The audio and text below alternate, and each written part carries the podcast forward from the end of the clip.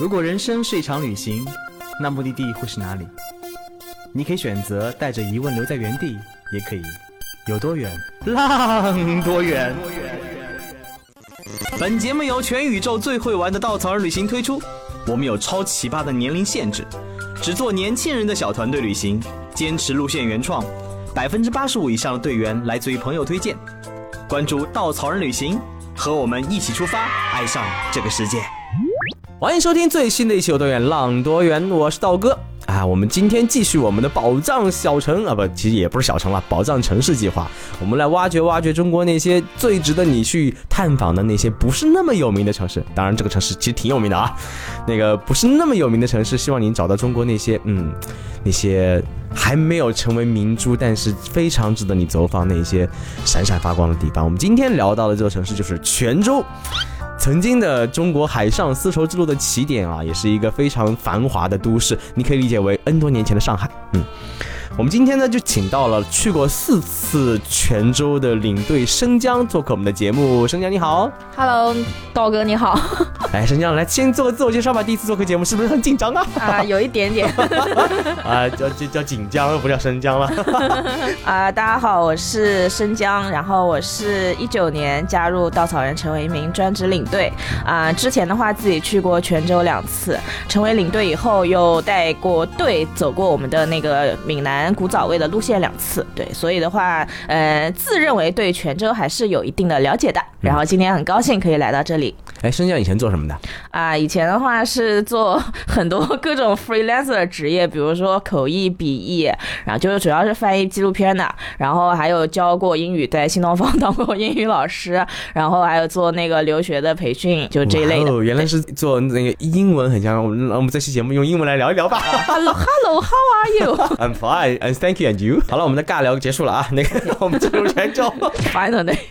啊，泉州的历史真的很悠久啊。道哥这么没没文化的人也知道，曾经这座海上丝绸之路的重镇，它其实融合了非常多的文化的体系，包括到现在你能看见三步一走就是清真寺，还有基督教堂，以及我们的佛教各种那个寺庙，其实很有意思。包括这里食物也是融合了全球各地文化美食的包容性跟融合性，所以这座城市真的非常非常的有这种中见证着整个中国历史那种繁华地位的这么一座一座都市，对不对？的确。所以你曾经为什么会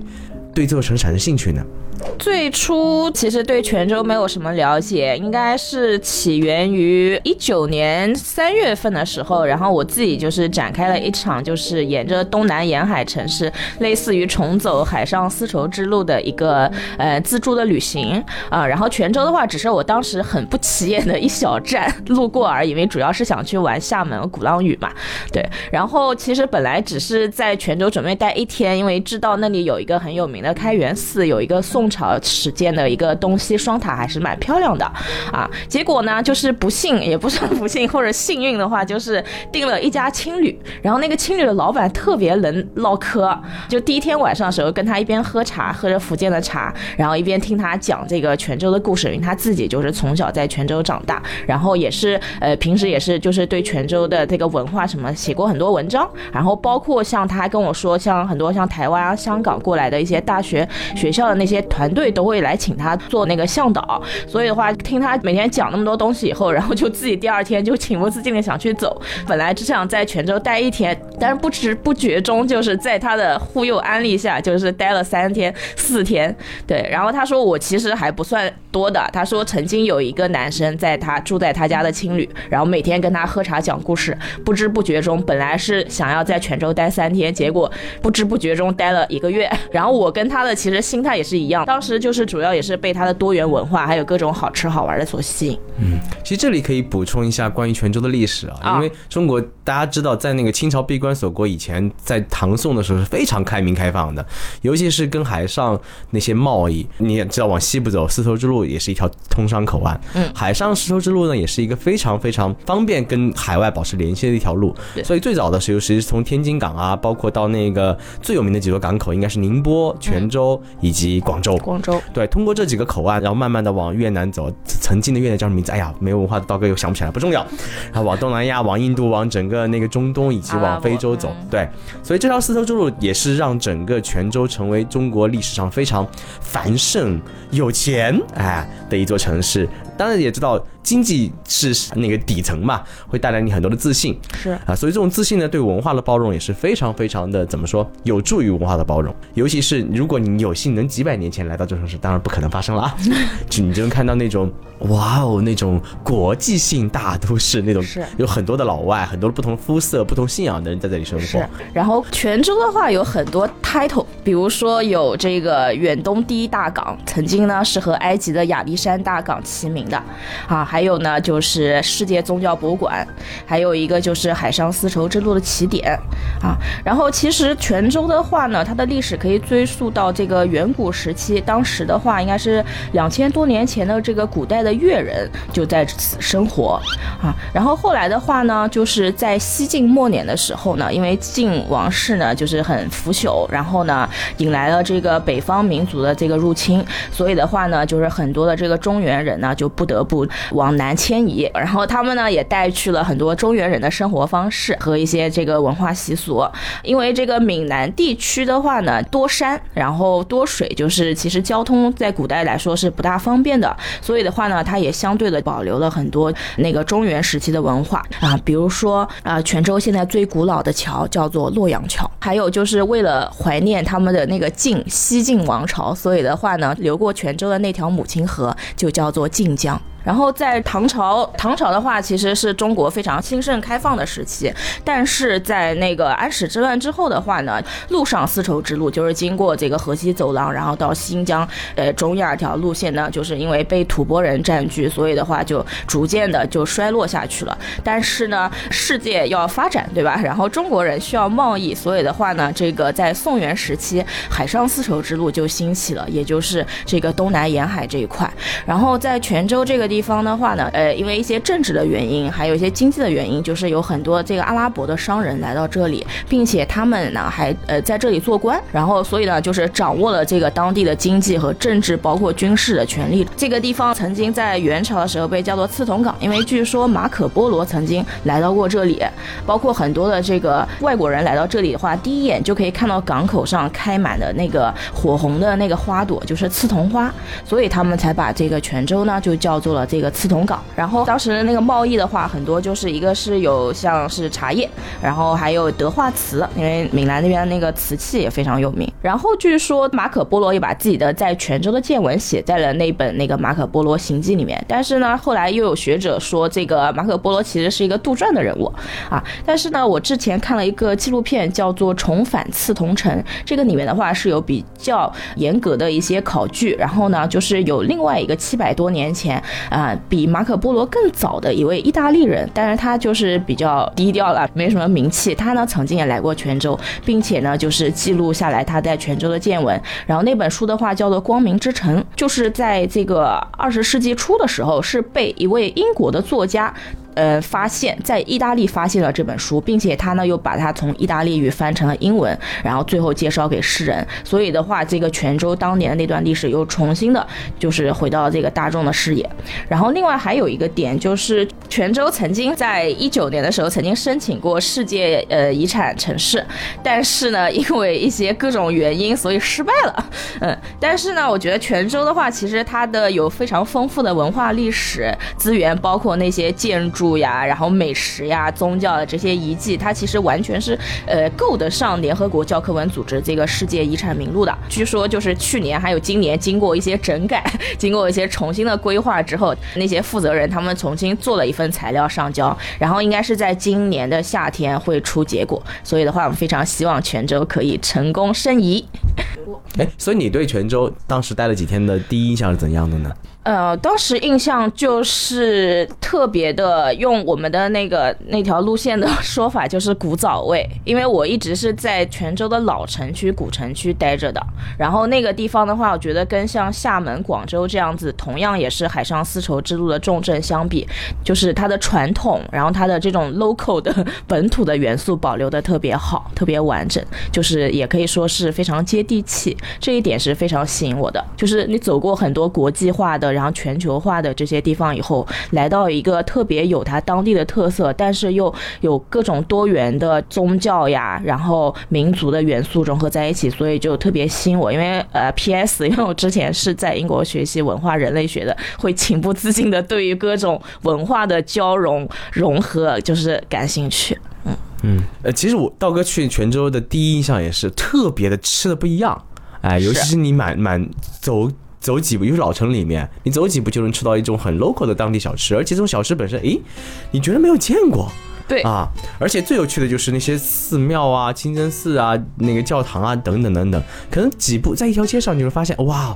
他们居然能那么奇怪的摆在一起。对的，对的，对的，对的，就是奇怪中，其实它又。又融合的很好，因为互相之间没有什么冲突，都很和平的。你信你的，我信我的，就都挺好的这样子。嗯，而泉州一直被称为那个众神狂欢之所，是因为它有道教、佛教、伊斯兰教、印度教、基督教，嗯，还有摩尼教，就曾经的明教，还有犹太教，在这里都是有留下它很多根深蒂固的东西在在这里。现在你还能看到很多它的痕迹，是的，对不对？所以，如果作为一个普通游客到了泉州，你觉得最适合推荐他们去的哪些哪几个地方呢？呃，我觉得泉州的话，因为它的整体的这个城。市的格局，它很像一条鲤鱼的形状，所以它又被叫为鲤城。然后鲤城里面的话呢，它是分为很多大大小小的街巷。然后我自己当初去玩的时候，就是以街或者是路。就是为主题，因为它每一条街上就是穿插了刚才道哥所说的各种宗教的遗迹，还有各种好吃的，包括像我们稻草人的那个泉州的路线也是，就是看一个庙吃一个小吃，再看一个庙再吃一个甜品，精神和物质都要满足，对不对？是的，是的，是的，对的，就是精神和物质齐飞。然后我个人一个是比较推荐一条叫图门街，图门街的话其实不长，可能就九百米不到一千米。这条街上的话呢，据说是有十一。一个宗教的元素在里面，当然有很多因为一些各种缘故，它就是已经消失了。但是呢，还有三座比较重要的这个宗教场所是保留的，一个是这个关岳庙啊，就是祭拜这个关羽的，属于一个道教的寺庙。据说这个里面的那个求签特别准，对，特别准。然后还有一个是清净寺，也是一个阿拉伯式样和汉族式样结合的一个这个清真寺，是现在中国现存保存最完整、最古老的一个清真寺。另外还有一个是就是祭拜孔子的文庙，这三个庙的话就同时都在这个图门街上。另外的话就是穿插在这些庙宇之间，或者是那个庙宇的对接的话，是有好多小吃，我们一路上也会吃到，比如说像泉州的这个牛排、牛肉羹。为什么泉州这个地方？因为是属于南边嘛，它并不是那个游牧的地区，其实不是专门养牛羊的地方。但是因为古代丝绸之路嘛，尤其是在宋元时期，经过这个海上丝绸之路，很很多的阿拉伯人呐、中亚人呀、啊这个北非的人啊，会来到这里，就是有传教士、有商人、有士兵、有这个工匠，他们来到这里，他们因为是信仰的这个伊斯兰教，然后是不吃猪肉的，那他们很喜欢吃牛肉，所以的话，他们也把这个牛肉及牛肉的做法带到了这里，所以的话就形成了现在这种就是很有意思的牛排，在这个图门街上。然后另外还有一个是那个面线糊，面线糊的话也是这个全州非常。地道的一个小吃，它是用那个面线，然后加上各种像排骨啊，像一些那个鱼干、虾干的那个汤汁儿，然后熬成的一种小吃，非常便宜。但是你可以自己再加上像油条、像咸菜、像那个什么大肠、醋肉，醋肉也是当地的一个油炸很好吃的一个小吃，然后就可以形成一碗非常综合性的汤羹这样子的东西，就是可以从早吃到晚，然后也非常便宜。说起吃，我就开始流口水了。所以我们刚刚那个讲了很多很多。可以看的地方，说了很多吃的。其实，泉州这边的话，它应该是整个福建八十八种小吃的起源地。是的，也是台湾所谓古早味的真正的起源地啊。原住民美食家陈小青也对它推崇备至。这为什么叫古早味呢？陈小青有个说法，就是闽南地区在历史上交通不便，和中原的交融是大量的接纳，却很少回馈。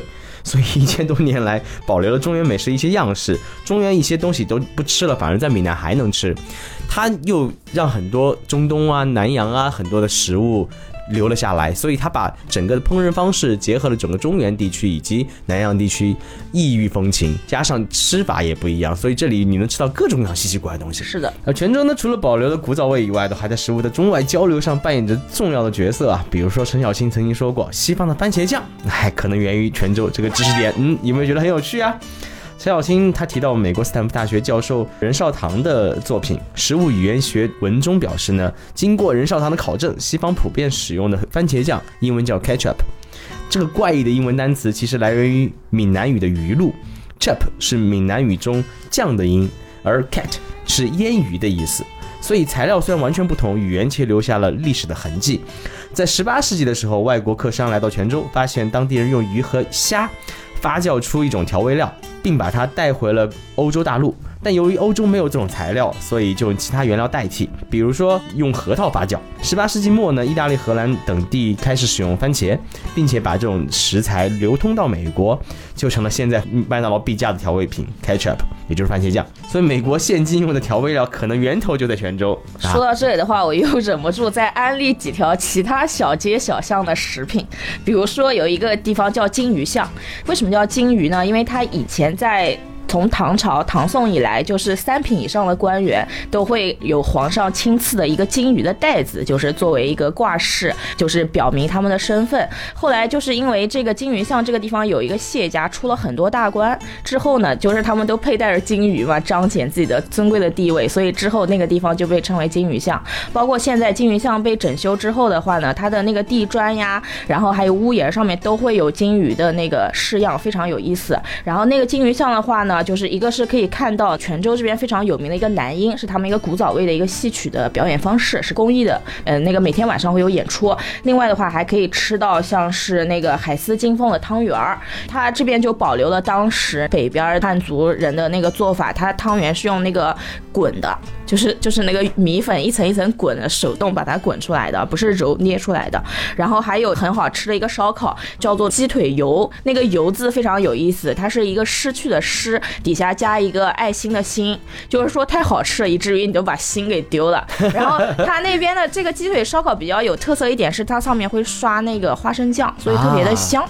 哎，包括他们东街那边有一家那个侯阿婆烧肉粽，它也会加上这个特制的花生酱，所以还蛮特别的。然后西街的话，其实是从宋朝开始，就是已经算是一个当地的网红街了。然后现在的话呢，在西街的话，你可以吃到两类不同的小吃，一种就是非常 local 的，还有一类呢就是比较新兴的，像像蛋挞那种，就是各地都有的。然后我在西街的话吃到一个非常好吃的叫润饼，也是蔡澜先生非常喜欢吃的一个闽南的食物。它是在一个那个薄的面饼里面加上像那个萝卜丝儿啊，然后花生啊，然后或者肉啊这些，然后就是做成了一种薄饼。当然里面的那个馅儿可以自己加。然后我觉得这种食物就是非常简单，但是就是可以包各种不同的馅料，所以的话呢，就是就是吃起来的话其实是非常多元的滋味。然后另外在西街的话还可以吃到像印尼的沙茶面，然后像是刚才推荐的面线糊，然后还有一种。呃，小吃叫蒜蓉汁，就大家都吃过天津麻花，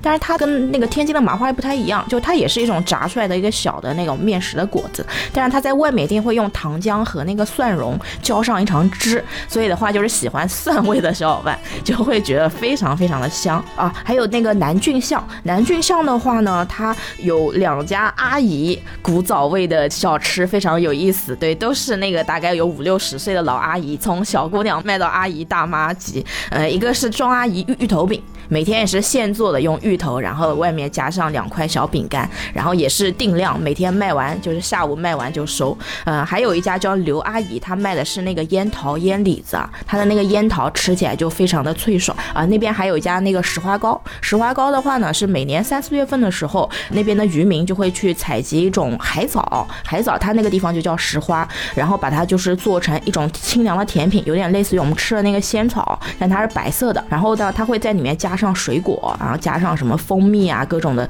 红豆啊、芋头啊那些调料，就会做成一个综合的，叫做嗯石花糕或者叫四果汤，然后是一种非常好吃的一个甜品。嗯，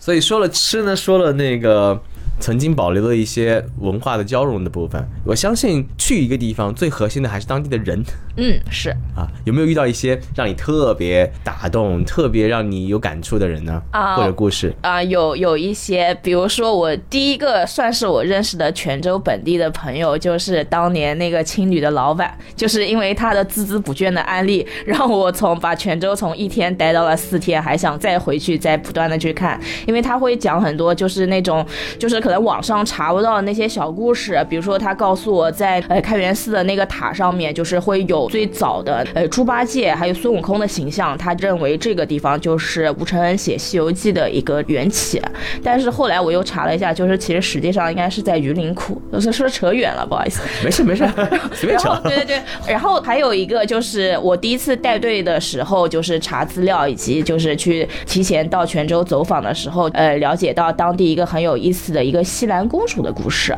嗯，西兰的话呢，就是古代的斯里兰卡，因为那个时候也是通过海上丝绸之路和呃我们国家有所联系，应该是在那个关岳庙，关岳庙的后面的巷子里面有一家文玩店，然后文玩店这个老板娘呢叫许氏银娥，那个许的话是她夫家的姓，氏是她自己本身的姓，就是世界的世。氏呢，据说是明朝的永乐皇帝给这个西兰王氏就是赐的一个姓。然后当年呢，这个西兰的王子通过过这个海上丝绸之路来到了这个泉州，但是呢，因为他们的那个西兰王室呢，就是发生过一场叛乱，他的兄弟呢就是抢了本该属于他的王位，然后他为了保命呢，就不敢再回去了，于是就在泉州隐姓埋名，就是生活了下来，也娶了当地的女子，然后祖祖辈辈就一直生活在这里啊，然后一直呢就传到现在，就是现在这个文玩店的这个老板娘，她呢就是应该说是有着呃西兰公主的头衔。后来的话，因为这个事情就是被媒体报道过，然后呢，斯里兰卡的这个政府还邀请过他回到斯里兰卡，并且还想给他以这个王室的尊荣，想让他就是留下来。但是呢，他还是决定就是呃留在泉州，因为我曾经跟他聊过，他就说，因为从小就在这里长大，非常喜欢这里，所以的话，即使回去可以做公主，但他宁愿选择在这里，就是安安心心的做一个泉州人。嗯嗯，所以这个故事还是蛮打动我的。因为泉州除了吃呢，除了那个当地的人呢，泉州其实也很适合度假的一座城市啊。是的因为海上丝绸之路为什么那么重要？是因为它这里产茶。嗯，大家知道中国的茶跟丝绸可是硬通货啊。是啊，这里安溪是铁观音的故乡，而且其实安溪现在很多很多很棒的茶园，里面有很多种小村子、小古厝。是你在里面找一个找一个小古厝，在里面采采茶，自己喝喝茶，吃吃当地的小吃，哇，那种生活也很惬意。而且，既然是海上丝绸之路，这边的崇武古城旁边有一片很漂亮的海滩，所以在泉州呢，你也可以享受山林的茶园，享受城市的文化跟美食，享受海边的感觉，非常的是惬意。是的，我们那个闽南古早味的路线就是会去到安溪，然后我们会在这里呢，就是认识一位非常有趣的古厝的主人。什么叫古厝呢？那个厝的话，在闽南语里面就是大屋子的意思啊。那个地方呢，非常流行盖那种红砖，然后那个燕尾级的那个翘起来很高、很漂亮的这个古厝。然后据说呢，就是当年，呃，应该是在清朝的时候，曾经有一位姓林的一个小伙子，然后家里面很穷，所以他就去了南洋，去了马来西亚打工。啊，之后的话呢，经过了三十多年的打拼，他成了这个赫赫有名的橡胶大王。但是他呢没有忘本，他又回到了自己的这个故乡安溪，然后在这里呢耗费了一千八百斤的白银，盖了三座非常精美的闽南式的这个大厝，就是大屋子啊。然后呢，这个屋子的话呢，就是有非常典型的这个闽南的特色，而且呢，我们会在这里住一晚，和现在的古厝古人也是林家的这个后代一起品茶，然后上山采茶、制茶，了解茶文化，然后还会去亲手做一些那个闽南的一种特色的小吃，叫做果。果的话，在东街、西街也会有卖的，但我们可以自己亲手做一种叫鼠曲果的，很有趣、很好吃的一个小吃。那个鼠曲果的话，是用一个鼠曲草制成的，然后有点像我们吃的青团儿，就是把那个植物的汁液加在那个面粉里面，然后再裹上像芝麻糖、呃花生那个馅料，然后并且它会有模具，就是有的像桃子的形状，还有的是像那个小小乌龟的形状，把它给盖上去以后再蒸熟。然后那个古厝的话也很有意思，就是大家可以看到，就是那个古厝的上面它还会有一些那个枪打过去的弹孔，因为大家知道以前有钱人的话就会容易引起一些土匪盗贼的觊觎，所以的话呢，这个呃古厝曾经是经历过匪乱的，然后当时那个林家的那个主人为了就是逃避匪乱，后来一路上逃走了，就是一直跑到了厦门，最后呢因为这个病重就是在那里去世了。但是这三座屋子就一直保留了下来，一直到今天，并且呢是有一位很有心的这个林家后人来继承，我觉得是我们路线里面非常的一个亮点。对嗯然后关于那个崇武古城的话呢，为什么叫崇武呢？就有点像那个崇尚武力嘛，说明这个地方民风是比较彪悍的。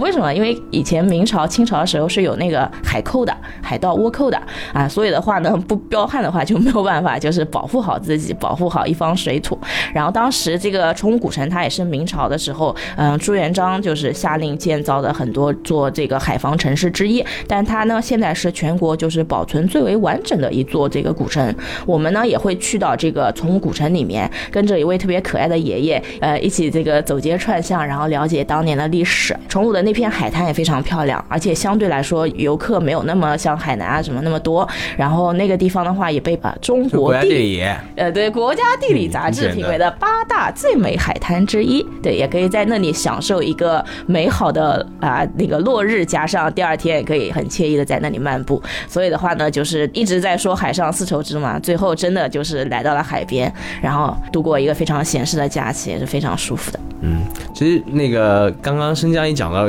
稻草人这条路线啊，叫闽南古早味。我们会在泉州吃吃喝喝，去听到文化的故事啊、然后会去到古厝里面享受一天的采茶人，享受安溪当当年生活的惬意。然后我们自己做果子，住在古厝里，然后最后会去到崇武古城跟老爷听当年的故事，住在五星级的酒店，享受沙滩海滩啊。现在虽然疫情原因我们不能去远方啊，没关系，等春暖花开的时候，欢迎大家跟我们一起泉州。嗯。当然，除了跟着稻草人去泉州啊，泉州也是一个非常方便自由行的地方。你泉州自己有航有机场，当然离它高铁一个小时之内的厦门也很方便到达。你可以泉州、厦门一起玩。其实无论你是为了满足挑剔的味蕾，或者邂逅一段尘封的历史，还是仅仅希望体会这里的惬意跟悠闲，你都可以来这里。它曾经是闽南文明的源头，海上丝绸之路的起点，以及马可波罗眼中的世界第一大港。千年之后，韶华已逝。但一座城市的品格和基调不会轻易改变。那些与生俱来的自由包容、温情细腻的闽南风韵，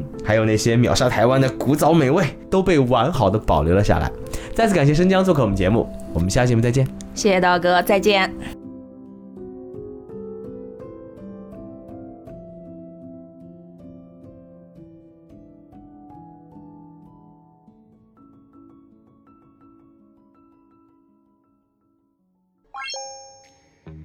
作为一家目的地集合的旅行公司，在哪里都可以和刀哥一起浪。在哪里找到组织呢？请搜索“稻草旅行”公众号，发送关键词“刀哥最帅”，还有惊喜福利等着你哦。